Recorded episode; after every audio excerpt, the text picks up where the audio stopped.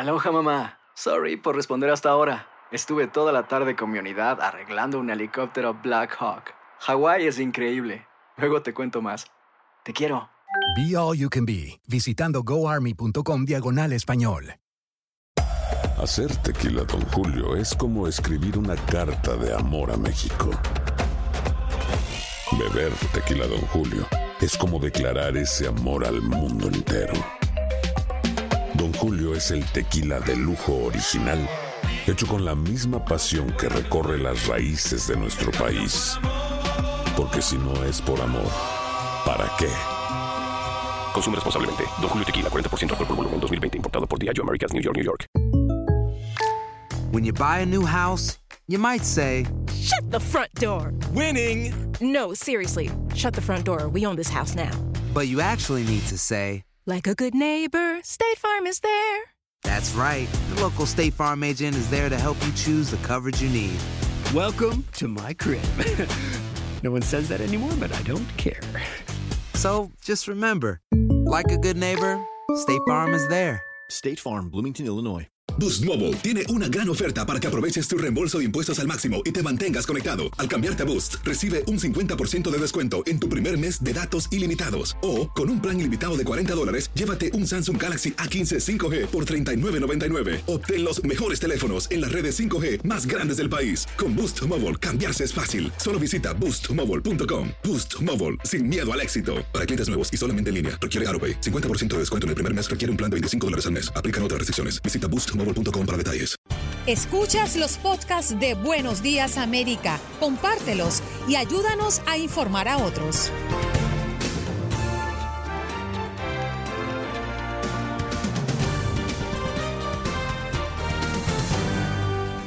En Buenos Días América conversamos con Janet Rodríguez, periodista de Univisión en Washington, desde la Casa Blanca. También conversamos con Max Pérez Jiménez con lo que ocurre en la Gran Manzana y Jorge Hernández, periodista de Univisión 23 Miami, hablando de lo que ocurre en el sur de la Florida. Tommy Andrades, hablemos de cine. Ese fue nuestro tema el día de hoy en Buenos Días América y el experto en el entretenimiento de Univisión vino a compartir con toda la audiencia de Buenos Días América. Irán del Amo, experto en ciberseguridad, hablando de la seguridad en la Internet. Y Adriana Oliva, directora de comunicaciones de Guitar Over the Guns, hablando de esta organización que apoya nuevos artistas.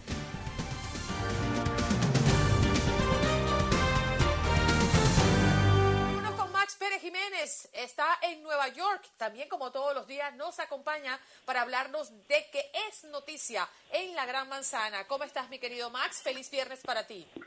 ¿Cómo estás, Andreina? Un feliz viernes para ti. Nueva York amaneció encapotado en el día de hoy, nublada la mañana, con una temperatura por los 69 y 70 grados agradable. Eh, se predice lluvia para el día de hoy, pero no hay problemas.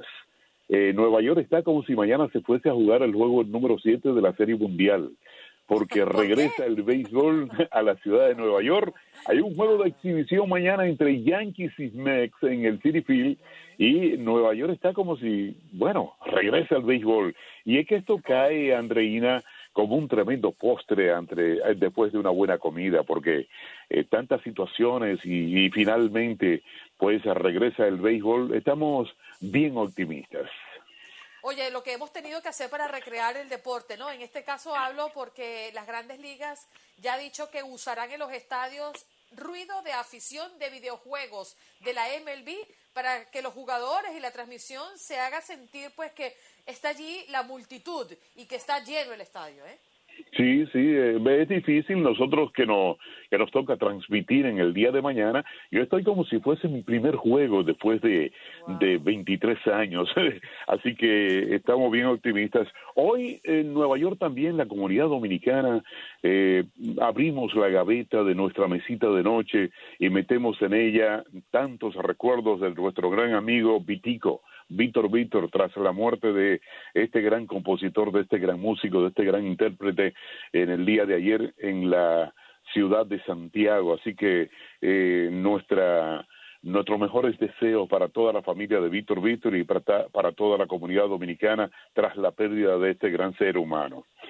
Bueno, Andreina, pues nos preparamos para la apertura de la fase 4 el próximo lunes, así que la ciudad de Nueva York eh, se está preparando, pero cuidado, que acaban de decir que la ciudad no tendrá la apertura de bares y restaurantes y hay que estar preparado porque esto traerá una serie de, de, manifestaciones, naturalmente, de parte de los dueños de restaurantes que aún no logran abrir sus puertas y siguen perdiendo dinero.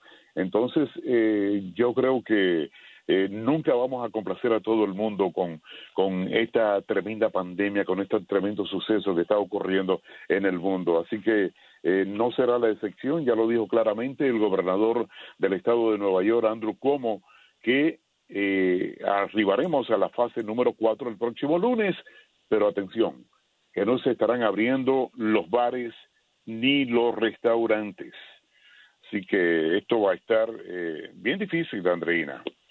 ¿Y tú sabías, Andreina, que arrestaron, eh, a, ya van tres arrestados de los que eh, crearon el problema contra la, el Departamento de Policía de la Ciudad de Nueva York?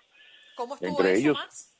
Bueno, entre ellos una mujer, eh, desgraciadamente de origen hispano, eh, pues eh, hirió, a, a- atacó a la policía con un bastón.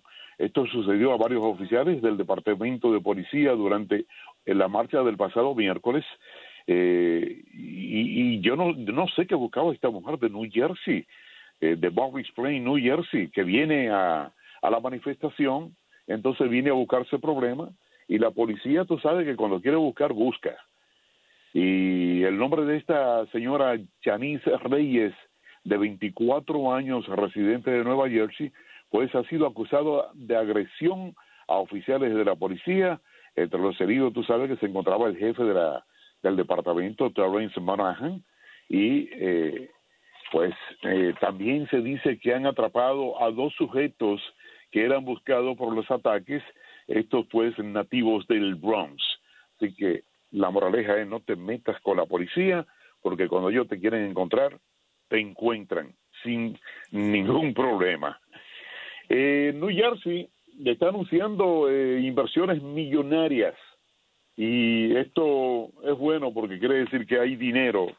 El gobernador de New Jersey, en conferencia de prensa en el día de ayer, señaló que se distribuirán al menos 10 millones entre escuelas públicas para que compren computadoras a sus alumnos. Esta es una buena noticia, Andreina. Oh, sí, claro. Sí, yo creo que, que sí, y se le estará facilitando el acceso a Internet. Asimismo, dijo que destinarán 6 millones para los colegios privados y, de ser necesario, se usarán 34 millones de los fondos recibidos por el coronavirus para cubrir todas las necesidades. O sea que se ha conseguido buen dinero con la cuestión del coronavirus eh, para cada uno de los estados de los Estados Unidos, ¿eh? Que siempre es muy bien recibida, sobre todo para las personas eh, más débiles, ¿no? De, de nuestra, Ujú, ujú. de nuestra comunidad. Yeah. Ayer colapsó un andamio en un edificio en Manhattan y una persona murió y tres más están heridas al caerse parte del andamio de un edificio en el este de Manhattan. Eh, un trabajo difícil y generalmente el, yo diría que el 97% de los trabajadores de este tipo de, de, de trabajo pues lo hacen los hispanos. Así que lamentamos, eh, hubo una llamada de emergencia que se hizo a las 4 y 26 de la tarde del día de ayer, y esto ocurrió en el edificio situado en el 136 de la calle 36 Este de la Avenida de las Américas en Manhattan. Así que lamentamos este accidente donde parte de los nuestros pierden la vida y parte de los nuestros pues salen heridos, salen lesionados. Así Qué que lamentable esa noticia que nos acabas de dar. Oye, por cierto, eh, Max, eh, nosotros hoy en Buenos Días América tenemos como tema central las películas, ¿no? Y mm, estamos mm, de alguna manera recomendando, según la opinión también de la, de la audiencia, cuáles son esas películas imperdibles que no nos podemos perder y que tenemos que ver. ¿Cuál sería tu película favorita? A ver. Yo soy un fanático de, de Indiana Jones y de Sylvester Stallone, de Harrison Ford y Sylvester Stallone. Yo soy un fanático de ellos y por, y por ende cuando hay eh, oportunidades de ver películas, yo acudo a mis series. Y entonces, pues, me gustan todas las películas de Harrison Ford y me gustan casi todas las películas de Yeah, Yeah, Yeah, Silvestre Stallone. Entonces, por lo tanto, por lo tanto, yo aprovecho mi tiempo libre cuando, yeah, yo, yo. eh, tú sabes que eh, Domingo también, Domingo Dubón, es un fanático de Silvestre Stallone, porque Domingo, Domingo tú le preguntas y él todo te dice, yeah, yeah, yeah. Yeah, yeah. Pues yo, yo cuando quiero ver películas, pues acudo eh, a estos favoritos míos que son Silvestre Stallone y Harrison Ford. Oh, bueno, tremenda recomendación de nuestro querido Max Pérez Jiménez. Gracias por estar con nosotros, ¿eh? Y que suene la voz del Playboy. Muy bien, Andreina. Un abrazo, feliz viernes y feliz fin de semana, ¿eh?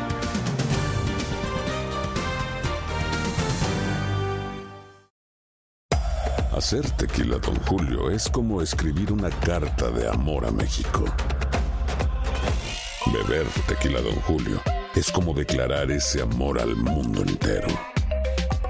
Don Julio es el tequila de lujo original, hecho con la misma pasión que recorre las raíces de nuestro país. Porque si no es por amor, ¿para qué? Consume responsablemente. Don Julio Tequila, 40% alcohol por volumen, 2020. Importado por Diageo Americas, New York, New York.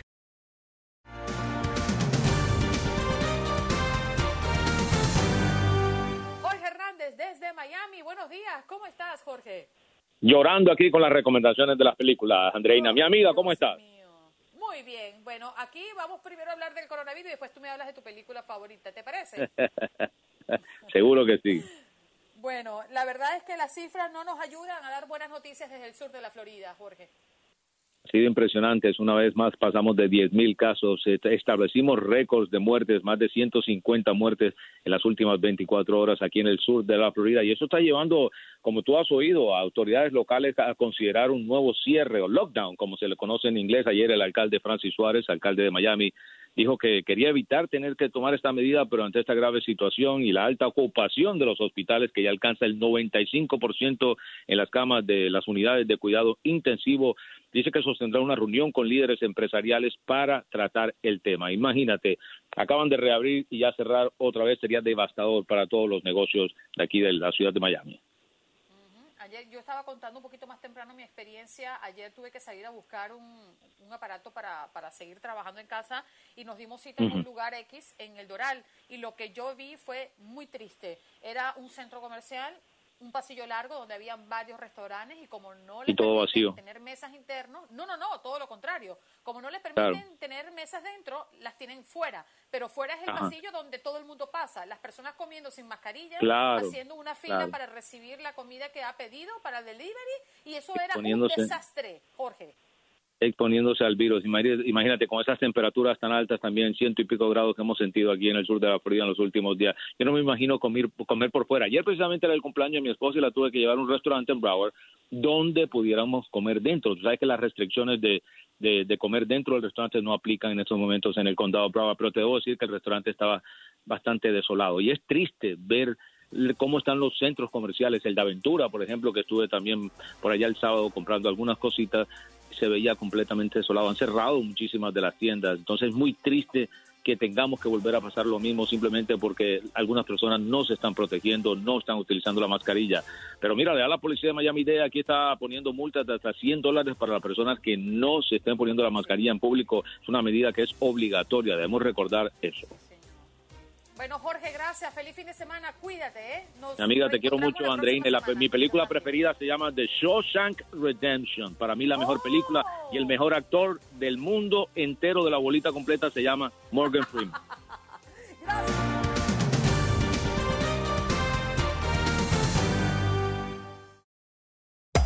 Hacer tequila, don Julio, es como escribir una carta de amor a México. Beber tequila, don Julio, es como declarar ese amor al mundo entero. Don Julio es el tequila de lujo original, hecho con la misma pasión que recorre las raíces de nuestro país. Porque si no es por amor, ¿para qué? Consume responsablemente. Don Julio Tequila, 40% alcohol por volumen, 2020. Importado por Diageo Americas, New York, New York.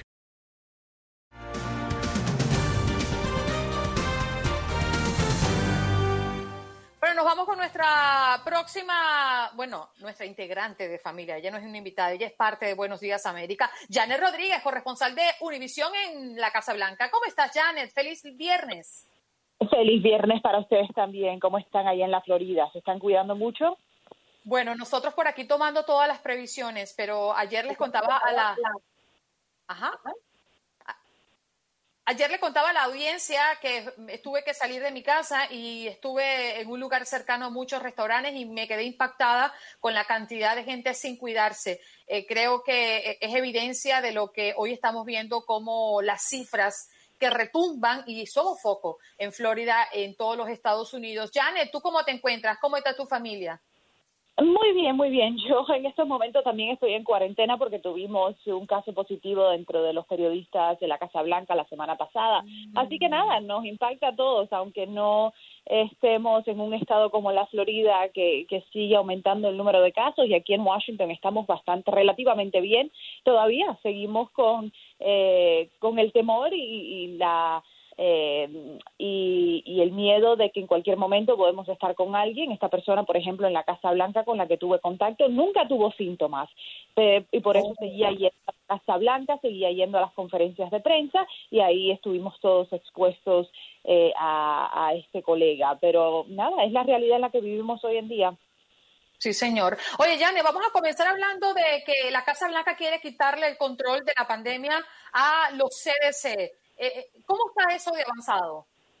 Bueno, está creando muchísima controversia ya. Si tú buscas en eh, la página, entras a la página de los CDC, cdc.gov, ya no encuentras las estadísticas sobre la pandemia, ya no encuentras, antes había una gráfica con el número de infectados, el número de muertes, estado por estado, podías ver todas las estadísticas allí desglosadas.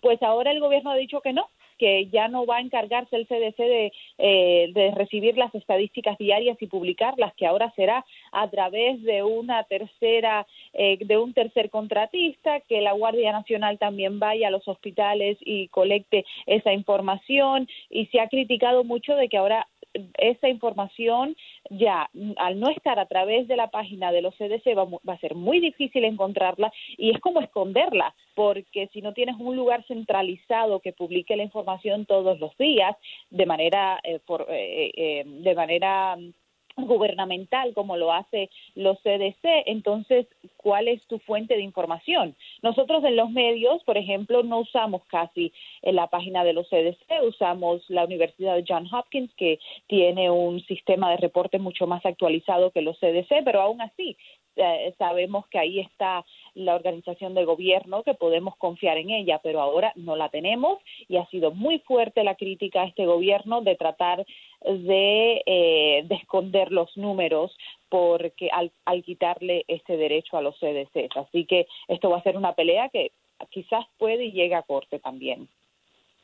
Janet, hola. Y hablando de, eh, perdón, de, de críticas, eh, salió ya a la venta el libro de la sobrina de Donald Trump, Mary Trump, e increíblemente, en el día de su lanzamiento vendió casi un millón de copias. Esto no debe haber sido bien recibido por el mandatario, ¿no?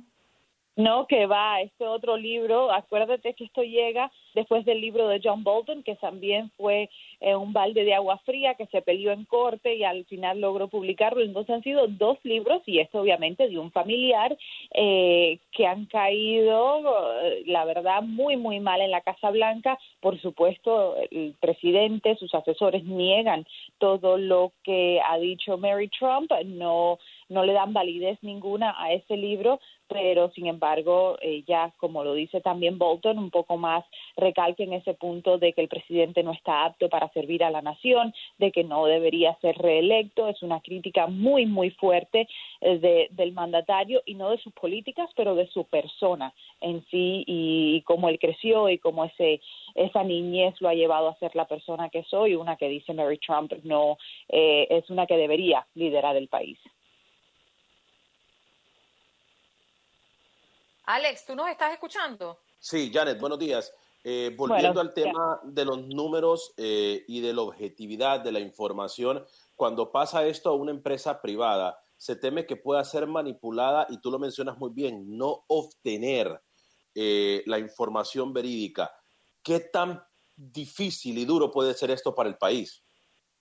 Puede ser muy difícil. Mira, sabemos y el presidente lo ha dicho una y otra vez, que los números a veces no le benefician, que, que los números están demasiado altos porque se están haciendo demasiados, eh, demasiadas pruebas. Entonces, los números no son para esta Casa Blanca algo representante de lo bien que está haciendo el presidente el manejo sobre el coronavirus.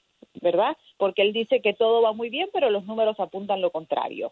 Entonces, a ellos no le conviene que el gobierno esté presentando estos números de manera diaria. La manera de que no se presenten eh, gubernamentalmente es quitarle el poder a los CDC y dárselo a un tercer, a una compañía privada o a la Guardia Nacional y que se reporte eh, de manera estatal. Y que haya que hacer el esfuerzo periodístico o de cualquier otra manera de buscar esos números diariamente. No van a estar disponibles para que la población a través de un solo clic en su computadora pueda ver las estadísticas. Y eso que va a llevar pues al olvido, ¿no? Si no estamos nosotros como periodistas reportando ese eh, eh, esa estadística diariamente, va a ser muy difícil que la población eh, vea y entienda que la situación sigue agravándose y eso es lo que quiere la Casa Blanca. Janet, sabemos que la presión desde el gobierno de Donald Trump para las reaperturas, eh, para poner a echar a andar la economía, la economía ha sido bastante fuerte, pero también hablan de la reapertura de las escuelas en todo el país. Entendemos que en las últimas horas la portavoz de la Casa Blanca dijo que la ciencia no debe entrometerse en la reapertura de escuelas. ¿Really? Sí, dijo, dijo un par de cosas. Fue una oración muy confusa y para ser justo con ella sí dijo eso que la que la ciencia no debe ser guía para reabrir las escuelas, pero que la ciencia está de su parte y que están siguiendo la ciencia. Se contradijo en su misma oración oh eh, varias veces. Sí, sí, sí. Fue una oración, la verdad, que, que está creando mucha controversia porque fue difícil de entender. Pero lo cierto sigue siendo es que esta Casa Blanca quiere que las escuelas reabran sí o sí, independientemente de lo que diga la ciencia, independientemente de cómo se encuentre la situación en Los Ángeles, en Miami, en, en Texas, donde es muy complicada. Eh, y quiere que sea uniforme, ¿no? Para todo el país la reapertura de las escuelas. ¿Se va a dar o no se va a dar? Esto al final queda en manos de los gobernadores, de los alcaldes que tienen la última palabra sobre eh, cada distrito escolar en los Estados Unidos. Pero el gobierno ya está amenazando de que si no abres te vamos a quitar fondos federales. Eh, así que yo también veo esto una pelea que se alargará ya vimos cómo trataron de eh, manipular a las universidades, eh, quitándole las visas a los estudiantes internacionales. Al final tuvieron que dar marcha atrás, sacar bandera blanca y decir no, no, no, se pueden quedar si las universidades se van en línea a los estudiantes eh, internacionales. Yo creo que con las escuelas públicas va a ser un poco de lo mismo cuando veamos que en septiembre muchas escuelas no reabran porque no lo pueden hacer por miedo a un contagio eh, mucho descontrolado, por así decirlo, en las escuelas. El gobierno al final le va a dar eh, la razón a algunos distritos de por qué no lo están haciendo, pero hoy, hoy por día quieren que todo el mundo abra independientemente de la ciencia. Eso sí es la realidad aquí en Washington. Pero llama la atención, Janet, que la amenaza es la misma de los últimos tres años y medio. O usted hace lo que yo digo o le quito los recursos federales. Esto es como el ejercicio de el papá regañón que no encuentra una forma distinta de controlar el, el, tema de la comunicación, de la conciliación, de expresemos nuestros argumentos, no está sobre la mesa. Exacto, y no lo ha podido hacer. Lo, lo amenazó con la ciudad de santuario. Dijo, si ustedes no le quitan ese estatus a sus ciudades, le quitamos los, los fondos federales. Los jueces en las muchas cortes, no solo una, dijeron, no, usted no tiene la autoridad. Y así lo ha hecho una y otra vez y no ha tenido la autoridad de hacerlo y no va a tener, en mi opinión, la autoridad de quitarle fondos federales a las escuelas si no reabren. Janet, el tiempo se nos hace corto, pero hoy tenemos sobre la mesa como tema del día las recomendaciones de las películas de nuestros oyentes. Y a propósito del fin de semana, pues, ¿nos recomiendas alguna? ¿Cuál es tu película favorita? Bueno, no la favorita, pero sí la última que acabo de ver, que fue el documental de Walter Mercado que sacó Netflix en estos días. Muy revelador, porque todos, pues, bueno, no todos, pero yo me sentía haber, haber conocido a Walter Mercado muy bien, pero no sabía nada de él. Entonces este este documental la verdad es que lo disfruté muchísimo y aprendí eh, y aprendí muchísimo de esta leyenda de la astrología eh, de nuestra comunidad. Así que la recomiendo. Bueno, ya yo la vi, Juan Carlos la vio. Alex, ¿tú la viste? No, no la he visto todavía. ¿Y tú, Andrea, tú, tú lograste ver la, la de...? No. No, la, no. Bueno, hay tarea para este fin de semana. Janet, gracias por estar con nosotros. Un abrazo. Igualmente a ustedes. Chao.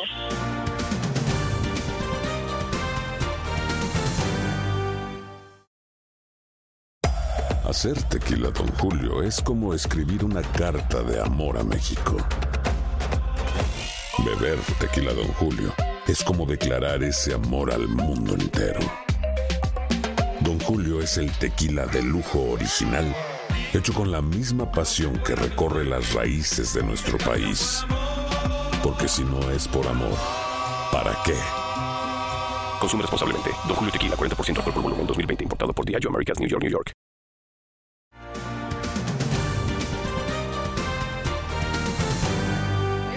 Lo veo. ¿Dónde ¡Qué está bien! Tony? ¡Qué bien!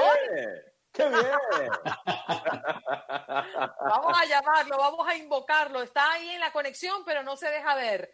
Tony de Andrade estará con nosotros en tan solo minutos, así que vamos a intentar conectar con él. Tony, si nos estás escuchando, enciende tu cámara e incorpórate a la conexión de nuestro Facebook Live para poder ver y para poder disfrutar un poquito de las recomendaciones que tú hoy también nos traes. Hoy nuestro tema del día, pues sin lugar a dudas, un tema bien relajado que hoy quisimos compartir con ustedes. ¿Cuáles son esas películas que a usted le agrada? Que son las películas que recomienda para este fin de semana. Vámonos con la audiencia. Tenemos a quién tenemos allí, Mingo. Si tenemos a personas ya conectadas en nuestra línea telefónica 1-833-867-2346. En cuanto Mingo me avise, voy con ellos. A ver, estábamos fuera. Oscar, adelante. Buenos días, Oscar. Eh, muy buenos días, Andreina, Juan Carlos, Alex, ¿cómo están todos? Buenos días. Encantado de saludarlo, Oscar. Eh, eh, eh, Andreina, yo vamos a hablar de la película rapidito. Este, yo soy más de películas y de series, pero como más realistas, como cosas que han pasado o, o que van a pasar, cosas como, como que pueden llegar a pasar o a, o a suceder en, en nuestras vidas. Soy más de ese, de ese tipo. Pero pero Andrina, yo también tengo dos niños, uno de seis y uno de cinco, que, que también la película de Coco la hemos visto también igual que tú cien veces. Eh, está muy muy linda la película, ¿para qué?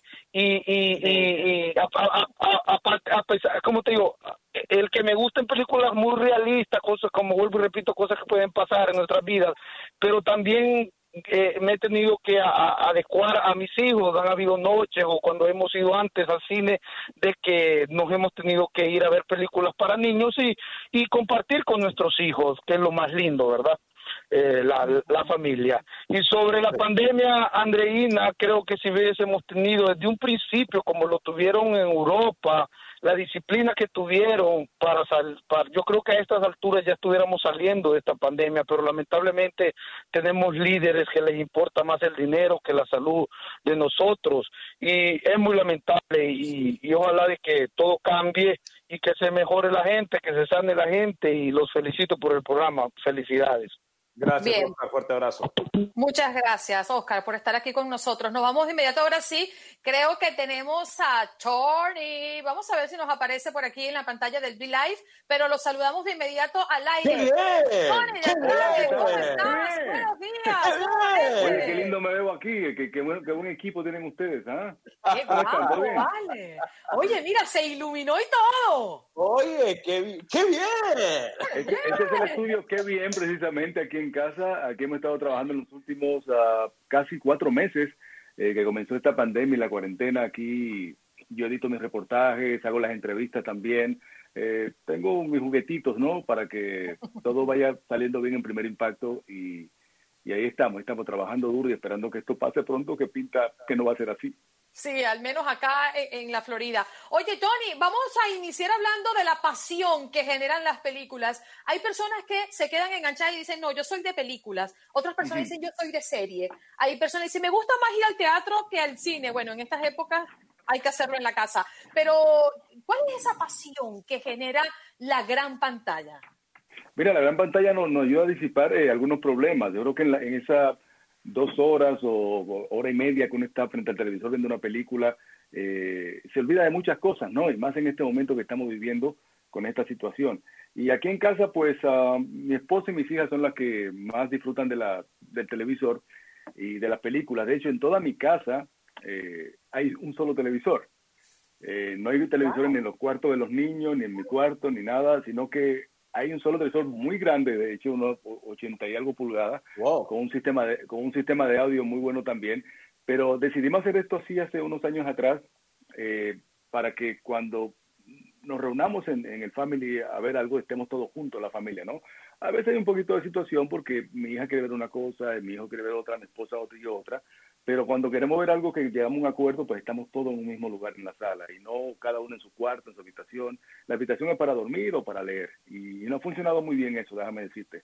Y, nada, somos muchos de series. de hecho, estaba viendo los otros días la serie de Jeffrey Epstein.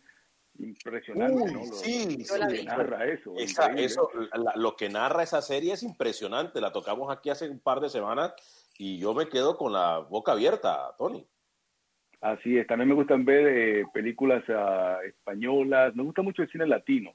Eh, hay una aplicación que se llama Pantalla, que una de mis favoritas, y películas dominicanas también. En mi país se está haciendo muy buen cine desde hace un tiempo acá, ¿no? Eh, hay una película que se llama Colao, otra que se llama El Proyeccionista, muy buena, Carpinteros. Hay una que recomiendo porque yo salgo en ella que se llama eh, Tubérculo Gourmet, en una, una escena ahí.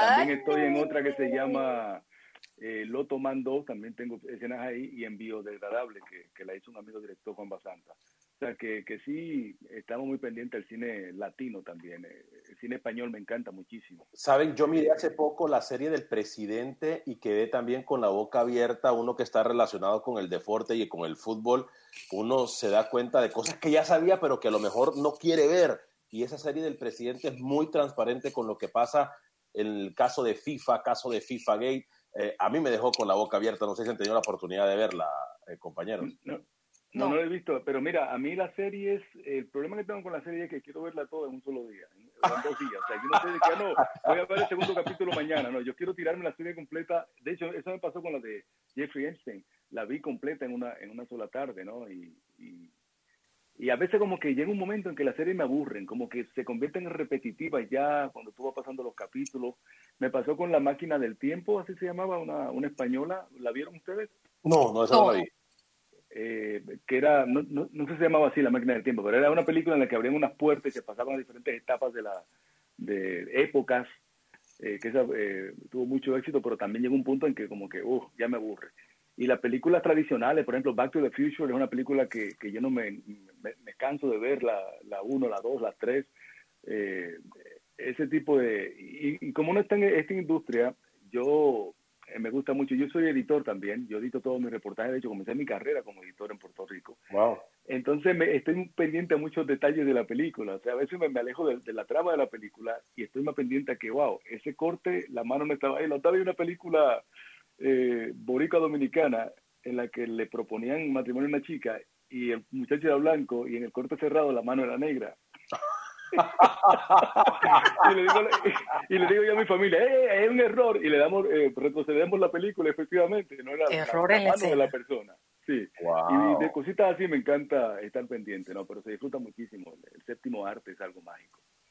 Tony, y esta cuarentena, este confinamiento en el que nos han sometido o nos hemos autosometido responsablemente, sí puede ser el momento ideal para ver aquellas películas que quedaron en el congelador, que quedaron en el tiempo. Por ejemplo, yo recuerdo una muy antigua, muy buena, que aproveché para verla, El Ciudadano Kane.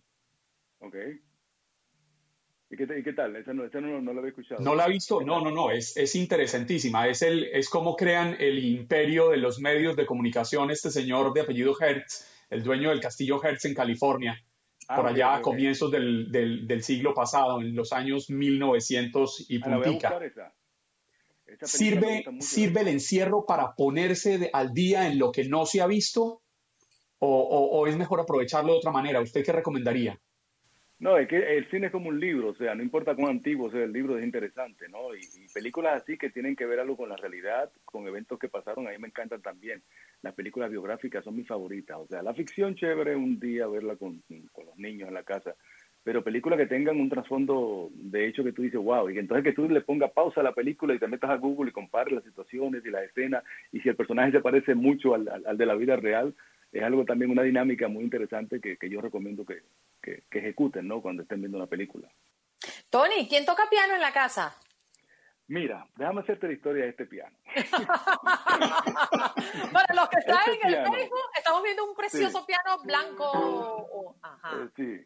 Mira, este piano yo lo compré en un pulguero eh, en Homestead, que fui una vez a comprar. Me gusta mucho cuando viajo a ir a pulgueros. De- de- yo colecciono antigüedades alusivas a mi profesión. Tengo aquí un televisor antiguo que lo compré en Detroit, Michigan. Lo tuve que traer de carretera y ya mi esposa es de Michigan. eh, eh, de madera, bellísimo. Está en la sala. Tengo radios antiguos. como se, se ve aquí este? Mira cómo este. No, no se ve. Acá. A ver. Como este acá. Ajá, ahora sí. ¡Oh, wow! Tengo como tres de estos. Tengo, tengo tocadiscos de, de manigueta. Y cuando voy a los mundiales también, una de las cosas que hago con mi tiempo- poco tiempo libre en la cobertura es ir a, a lugares así donde consigo cosas antiguas. Pues este piano lo compré, me costó como 250 dólares. Yo, Ujú. yo toco bajo eléctrico. eh. De hecho, es algo que me ayuda muchísimo a musicalizar mis notas. A veces selecciono primero la música antes de comenzar a editar. Y comencé a tomar clases aquí. Venía un señor, me daba la clase, mi hija también tomó clases. Pero después como que nos aburrimos. Y ahora estoy loco por salir del piano. Lo tengo aquí de background en mi estudio. Mira, mándame lo que yo quiero aprender. Mira, si lo vienes a buscar te lo llevas, ¿sabes? Te lo regalo. Pues aquí quiero Mira. meter un, un- aquí quiero meter un mueble para acondicionar alguna de las cosas y ponerle los discos duros que tengo por aquí en el, Tony, no- nos queda un minuto. Nos queda un minuto para Dale. despedirte, lamentablemente, pero tocanos algo, al menos de lo que hayas aprendido. Ay, Dios mío, de verdad. Dale.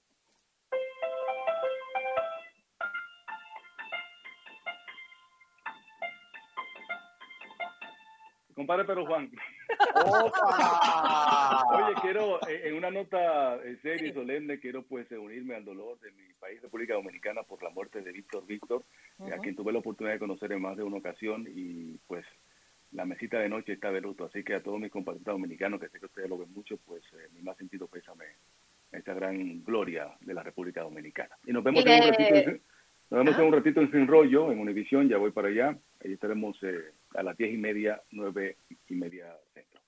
Y le hicimos un pequeño homenaje un poquito más temprano en este programa a toda nuestra comunidad dominicana, sobre todo fuerte comunidad en Nueva York, donde nos escuchamos en Cuadro 1280. Y prácticamente hoy pues abrimos haciéndole un homenaje a esa gran figura dominicana con Mesita de Noche, uno de sus temas más sonados y queridos por todo el pueblo dominicano.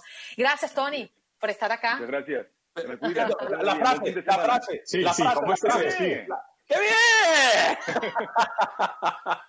Fuerte abrazo. ¡Te abrazamos! Tony Claro que Andrade. sí. Tony Andrade, aquí con nosotros en Buenos Días América de Costa a Cote. Es que nos quedan segunditos nada más para decirles que las líneas están abiertas. 1-833-867-2346, nuestro punto de contacto, nuestra línea telefónica. Vámonos a activarse, porque estamos hablando de películas, cómo relajarnos a través de la pantalla o al frente de la pantalla durante este fin de semana, mi Juanqui. Le queda un minuto y puntica todavía. ¿En serio? Es que no me la música y me Es más, le queda un minuto en este momento. Hágale Entonces- tranquila que a mí, a mí Alex Vanegas me enseñó a manejar el reloj de esta vaina. Gracias a la gente que está conectada en el Facebook. ¡Ey! ¿Qué pasó con el compartir? ¿Cómo es este negocio? Compartan la transmisión a través de Buenos Días AM. Compartan. ¿Ya tú compartiste, Alex? Ya, ay, mamita. Yo a las pruebas me remito. Ay, tenían tiempo que no me decían mamita. Juan Carlos, Dígame, ¿compartió? fui el primero, Ah, el Andrea, primero en compartir. ¿compartiste?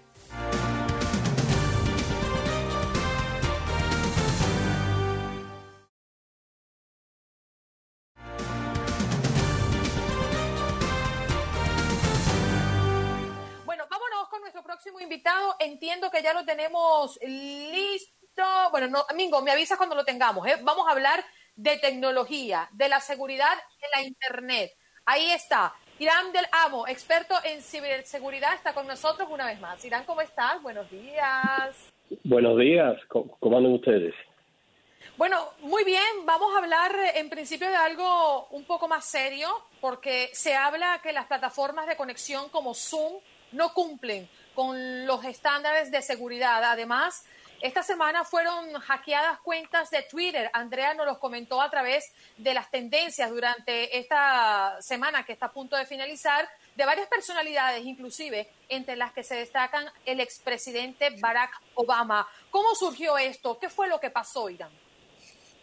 Bueno, de lo, de lo, de lo que pasó con la, en, el punto de Twitter fue como de, lo que se le dice un phishing attack, un ataque en donde le mandan un correo donde la persona cree que ese correo es válido y cuando ah, y le da el clic ya ahí ya eh, se descubrió su, su cuenta eh, y, se descubrió toda su información de la, de la computadora.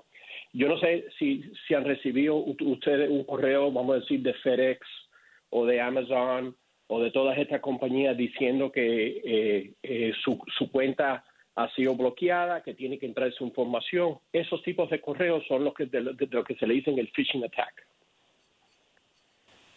Sí, Irán, pero ¿logran ser efectivos estos ataques? Es decir, uno imaginaría que la cuenta de Twitter, por decir algo, del expresidente Barack Obama, debe estar muy protegida. ¿O estas cuentas están igual que la cuenta mía, que es una cuenta insignificante? Bueno, de la única diferencia en el sistema de la cuenta tuya y de la cuenta de Barack Obama es ninguna diferencia, porque todos todos de los sistemas se guardan todo en el mismo lado.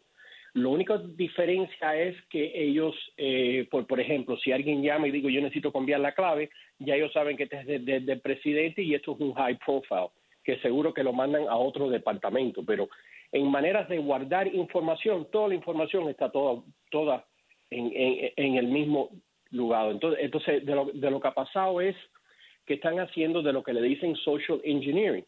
Quiere decir que con Facebook yo averiguo toda la familia de Barack Obama, yo averiguo toda la familia tuya, yo averiguo toda la familia de todo el mundo y busco una persona en donde yo puedo entrarle. Entonces, de, cuando yo entre en esa persona, vamos a decir que es un primo o una tía o de lo que sea, yo empiezo comunicaciones con esa persona y esa persona pensando que soy el, vamos a decir, el primo o el tío. Y ahí es donde se descubre toda de, la información de la persona.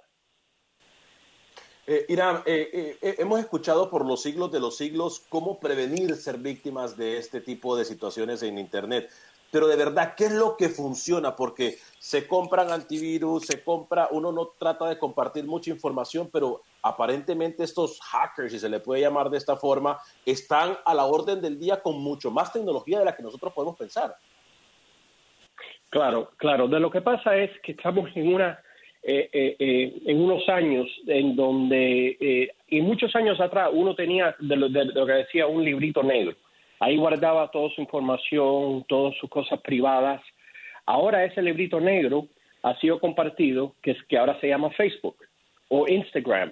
Ya con ese librito ya la, ya, ya la gente puede ya saber cuál es el movimiento de que uno tiene de día a día, basado en eso. Y le voy a decir, estas personas se dedican meses, meses estudiando a una persona y y, ellos saben exactamente a dónde van, qué es lo que hacen, en qué sitio van, qué es lo que comen, qué les gusta. Entonces, cuando ellos sepan que ya están ya preparados, es cuando empiezan de lo que se le dice el phishing attack y el social engineering. Es buscar a ver en dónde ellos pueden entrar, hacerse como si la persona cree que está hablando con con su primo, su tío o hasta su papá. Y esto es de, lo que está pasando mucho. Estas son personas bien inteligentes que se pasan meses estudiando. Esto no es algo que hoy mismo uno dice, voy hoy a, hackear la cuenta de, eh, vamos a decir, de Trump. No, no, ellos, ellos llevan eh, tres, seis, un año estudiando a esa persona y cuando ellos saben cuándo pueden entrar, ellos saben exactamente cuándo atacan. ¿Qué tal, Irán? ¿Cómo estás? Buen día. Eh, ¿realmente estamos seguros en el Internet? ¿A qué me refiero? Metemos información de tarjeta para las plataformas digitales, metemos información a nuestro Facebook, quizá alguien no sé, nos pide un dato y lo mandamos por Messenger. ¿Estamos realmente seguros en Internet? No, absolutamente no. El Internet es un, es un, como, lo, como se le dice, es un, un, sitio en donde todo el mundo está todo, todo eh, eh, eh, entremedido.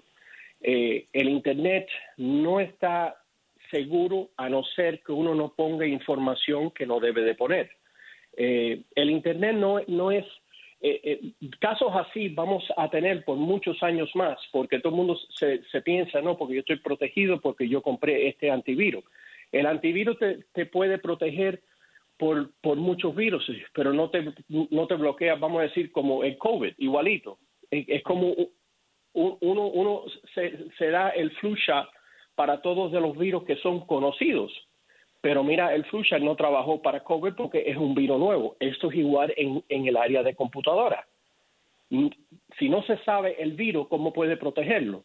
Entonces, van a haber muchos todavía, cuando van pasando los años, van a haber muchas eh, eh, eh, de, de, eso mismo, de social engineering, robar información, los bancos, los depósitos, las personas mandando dinero donde no deben de mandar, eh, ahora por todo de lo, de, lo, de, lo, de, lo que está pasando con, vamos a decir, con, con los cheques de, de, de, unemployment, el fraude va a disparar increíble. Creo que hay un 300, 400% de fraude en los cheques de, de, de, unemployment por, por identidad fraude. Wow. Irán, me surgen dos dudas con referencia al hackeo. Número uno, la acción del hacker es un delito, ¿verdad? Sí. ¿Y en qué porcentaje ubican al responsable en torno a estos casos, por ejemplo, lo que acaba de ocurrir con Twitter? ¿Qué tan efectiva es la búsqueda o la tecnología para dar con el hacker? Yo le puedo decir, eh, de lo que ha visto yo en, en, el pasado por muchos años, ni el, ni el 10%. ¡Wow! Y la razón es que hay muchos, hay muchos países que protegen a estos tipos de personas. Hay muchos países que, los que, los, que los servidores donde están cometiendo el fraude están protegidos por el gobierno. Entonces, el gobierno de los Estados Unidos, el, el gobierno en Inglaterra, no tienen el poder para arrestar estos tipos de personas. Y eso es lo que pasa. Entonces, hay maneras en el Internet esconderse muy bien para que no puedan ser eh, eh, capturados. Hmm. Hasta que las leyes no cambien un poquito más para proteger a la, vamos a decir, a la persona que, que, es, que es el victim, eh, esto va a seguir pasando. Porque ahora todas las leyes... Usted, usted muy bien lo expresaba hace un momento diciendo que Muchos de estos virus, estos ataques llegan a través de correos electrónicos. Uno de nuestros oyentes nos escribe a nuestra página de Facebook, Buenos días AM, y nos pregunta, nos pide que le traslademos a usted la pregunta, ¿cómo identificar cuándo un correo electrónico es maligno? Bueno, la, la manera más fácil es que si usted, si usted le da un clic de la dirección de dónde es, el 90% de todos esos correos que son malos, usted va a ver después de la roga, dice un nombre que no es el de la compañía. Por ejemplo, para ver si un, correo es válido de FedEx, siempre va a decir cualquier nombre arroga fedex.com. Todos estos correos que están llegando están viniendo arroga eh, otro dominio de donde sea.com. Y ahí se sabe que eso es un phishing attack, que eso es fraude. Lo que, ojo, tienen que tener cuidado porque son tan inteligentes que algunas veces hacen arroga, fed y ponen una ix.com y las personas piensan, ah, este es FedEx, está bien, es válido. Pero tienen que tener cuidado con el nombre en Amazon igual. Yo he visto que lo han puesto a m a s o n.com en vez de la Z. Entonces, hay que, hay que, pero ahí se puede notar bien, bien, bien, bien de dónde es el, el, um, el phishing attack. Bueno, Irán, muchísimas gracias por compartir con nosotros esos datos que nos han dejado sorprendidos. A mí lo del 10% me dejó sorprendida. Quiere decir que el lugar donde nosotros más nos desenvolvemos, donde más datos recogen de cada uno de nosotros, es el lugar más vulnerable y menos penalizado. Oh my God. Eh, exactamente. Desgraciadamente. Así es.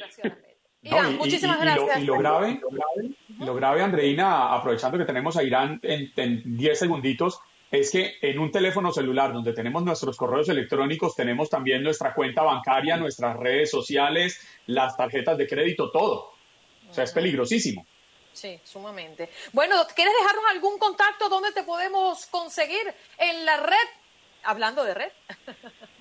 no, lo, que tengo es en Twitter, si quieren, eh, eh, eh, arroba H del Amo.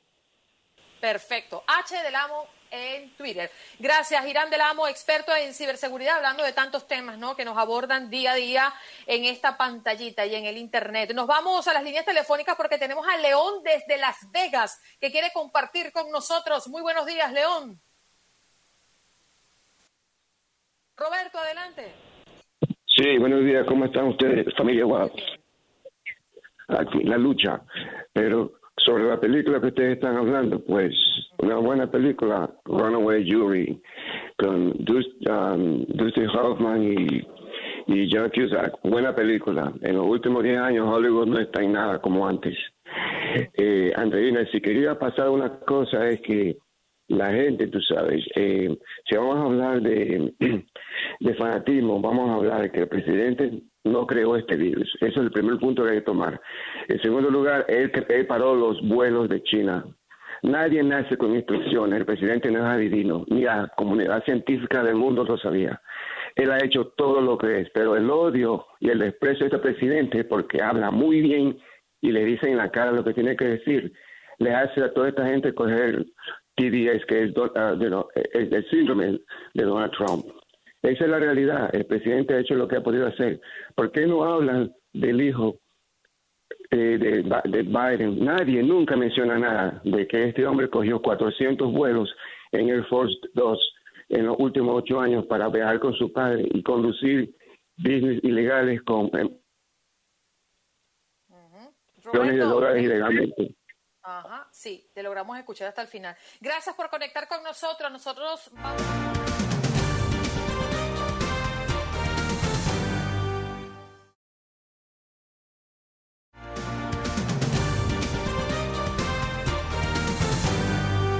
Guitars Over the Guns es una organización que apoya a nuevos artistas ahora a través de las redes sociales. Con nosotros Adriana Oliva, directora de comunicaciones de esta organización. ¿Cómo estás, Adriana? Gracias por estar con nosotros. Buenos días, gracias por tenerme en el show esta mañana. ¿Todo bien? ¿Cómo están ustedes? Muy bien. Oye, nos encanta esta idea porque hay artistas que tienen tanto talento y por no tener un apoyo no son conocidos, ¿no? ¿Cómo trabaja tu organización y cómo podemos ayudar a nuestra comunidad a poder mm, resaltar eh, el talento de nuestros artistas? Sí, cómo no. So, Guitars Over Guns lo que hace es que ah, busca talento local y muchos de los mentores son músicos, tienen sus propias grupos de música, sus propias bandas, son cantantes, auto ah, escriben y, y súper talentosos. So, cuando empezó lo de la pandemia, la, la, pandemia y quedarnos en casa, lo que hicimos fue decidimos dedicarnos dos veces al mes a hacer unos shows en Facebook, en la página de Guitars Over Guns, para poder darle una oportunidad a estos músicos poder tener un, un medio para donde poder tocar su música, ¿no? Como saben, muchos de los restaurantes cerraron, muchos de los eventos, todo se ha cancelado y no han tenido de verdad la oportunidad de, hacer lo que le gusta, su pasión. Y eso le da una ventana, una oportunidad a hacer eso. Y entonces cada show que tenemos eh, dos veces al mes tiene entre seis y ocho músicos. Y también traemos, que son mentores, y también traemos gente uh, conocida de, la comunidad que también canta que eh, eh, y que son músicos para, para, rellenar el espacio también y invitar a nuevos invitados. Adriana, buenos días. Le saluda Juan Carlos Aguiar. Sabe que me, me llama mucho la atención esa iniciativa porque me parece muy buena y muy poderosa. Entendiendo que si los mismos artistas que son ya reconocidos de talla mundial se han visto obligados a usar sus redes sociales para no perder vigencia, me, me, me preocupa la situación de los jóvenes que están empezando, que tienen sueños de grandeza, que quieren conquistar el mundo y en una época que es extraña para todos. ¿Ha sido buena la aceptación de, la audiencia para conocer a estos jóvenes que quieren incursionar en el mundo musical? Sí, 100%. Eh, cuando cuando los, las órdenes de quedarse en casa empezaron el programa que trabaja con jóvenes aquí en, Miami, donde yo estoy, y en Chicago, inmediatamente fueron virtual. Se empezaron a dar sus clases de música y de mentoría eh, a través de la computadora. So, pudimos mantener hasta los estudiantes eh, enfocados, eh, dándoles sus lecciones, eh, manteniéndolos conectados, que estamos en una época muy difícil también a, para los jóvenes mantenerse, tener la disciplina de poder sentarse delante de una computadora sin un maestro delante por ocho horas. Ah, hemos tenido mucho suceso con eso. So, eh, creo que la creatividad y la innovación y la posibilidad de poder tener estas avenidas eh, con las redes sociales para enseñar su música es súper importante. Eh, Adriana, gracias por acompañarnos. Muy buen día. Guitars over the Guns. Eh, ¿Es esto un concepto eh, que quiere reflejar la música y no la violencia? ¿Y cómo pueden ser partícipes aquellos que no se encuentran en Miami o en Chicago? ¿Hay alguna forma que puedan ser partícipes en esto? Sí, cómo no. Los invito a que nos sigan en la página de Facebook, eh, guitarsoverguns.org. Eh, ahí ponemos diferentes oportunidades para participar, pero, para, más, pero más que nada nos encantaría que nos acompañaran a ver un show. El próximo es el jueves que viene a julio 23 y cada show está basado en un tema. Sí, diga. Julio 23 me dijo, ¿verdad? Sí, julio 23 por Facebook. Okay. ¿Por dónde exactamente nos puede recordar? Sí, es por la página de Facebook y es arroba guitars over guns. Y, Bien, y como Ajá. sí. No, lo que decir, como dijo, es que la iniciativa básicamente empezó para niños en, en escuela middle school, que son entre 11 y 14 años, que es una, una edad muy vulnera- vulnerable.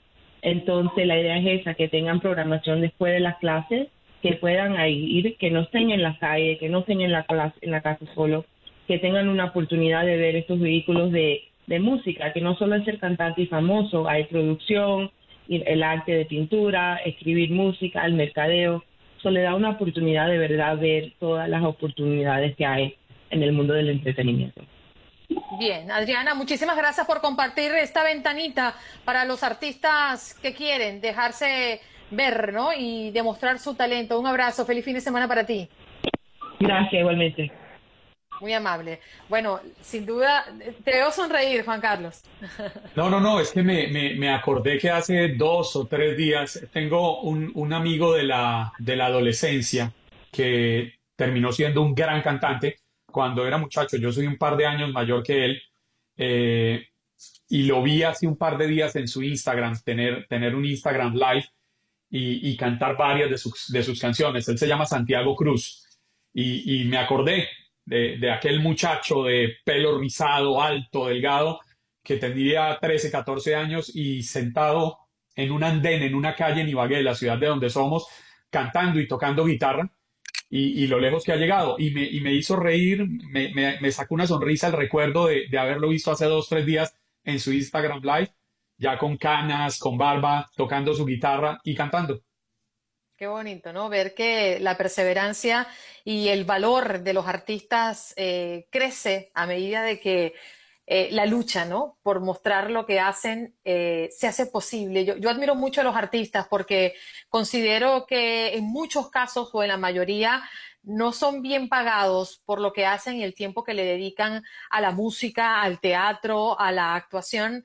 Y qué bonito ver cuando alguien es perseverante, cree en su arte, lo muestra y al final gana la batalla.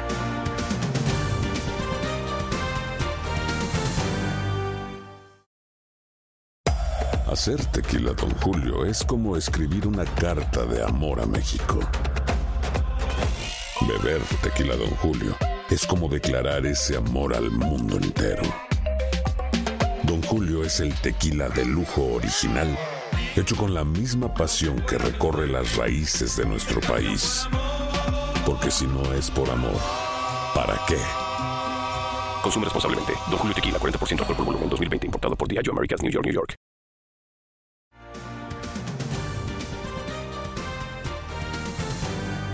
Estamos apenas a dos minutos de despedir el programa. Mingo, prepárate el cumpleaños feliz porque Esperanza Medina está de Happy Birthday to You. ¡Vámonos! Le queremos cantar. Happy birthday to you. Happy birthday, Esperanza.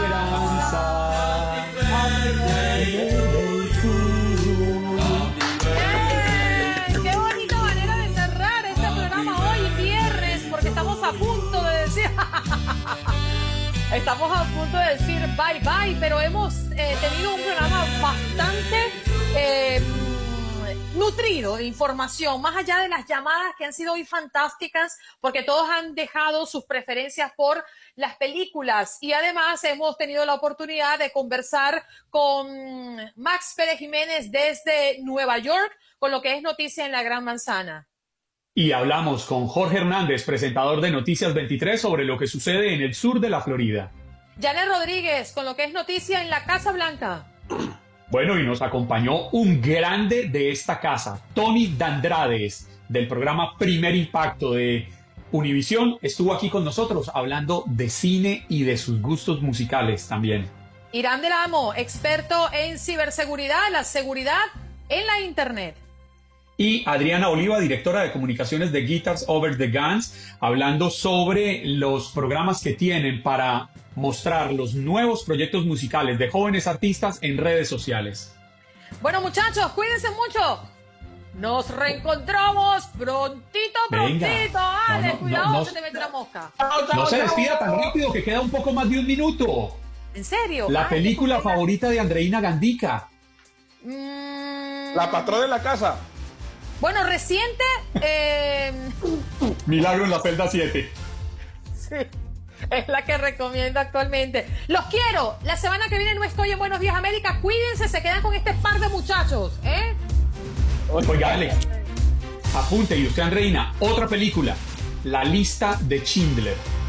Buenísima, inapla- inaplazable. A todos ustedes, gracias por recibirnos como cada mañana en sus casas a través de este pequeño aparato de la radio, de sus celulares, de sus computadores. La cita el próximo lunes aquí con Alex Vanegas y este servidor. Dios los bendiga. Chao. Chao, que pasen feliz fin de semana. 3, 2, 1.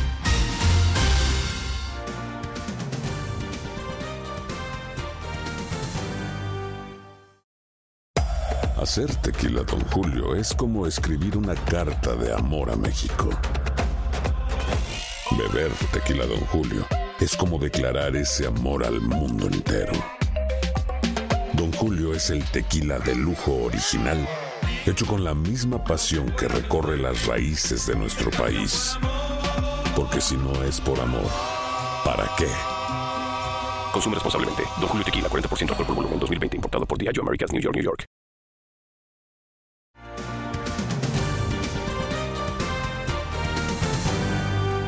Espero que hayas disfrutado de nuestro podcast y recuerda que puedes seguirnos en las redes sociales en Buenos Días AM. Esa es nuestra página en Facebook.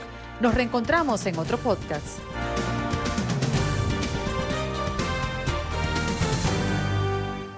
Boost Mobile tiene una gran oferta para que aproveches tu reembolso de impuestos al máximo y te mantengas conectado. Al cambiarte a Boost, recibe un 50% de descuento en tu primer mes de datos ilimitados. O, con un plan ilimitado de 40 dólares, llévate un Samsung Galaxy A15 5G por $39.99. Obtén los mejores teléfonos en las redes 5G más grandes del país. Con Boost Mobile, cambiarse es fácil. Solo visita boostmobile.com. Boost Mobile, sin miedo al éxito. Para clientes nuevos y solamente en línea, requiere AroPay. 50% de descuento en el primer mes requiere un plan de 25 dólares al mes. Aplican otras restricciones. Visita boostmobile.com para detalles.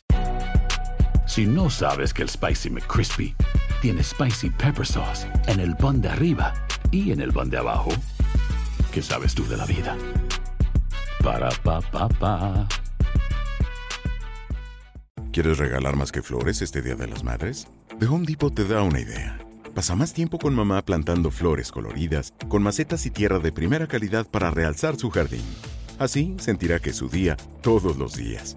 Llévate tierra para macetas Bigoro por solo $8.97 y crece plantas fuertes y saludables dentro y fuera de casa. Recoge en tienda y sigue cultivando más momentos con mamá en The Home Depot. Haces más, logras más. Más detalles en homedepot.com diagonal delivery. Cassandra Sánchez Navarro junto a Catherine Siachoque y Verónica Bravo en la nueva serie de comedia original de VIX, Consuelo, disponible en la app de VIX ya.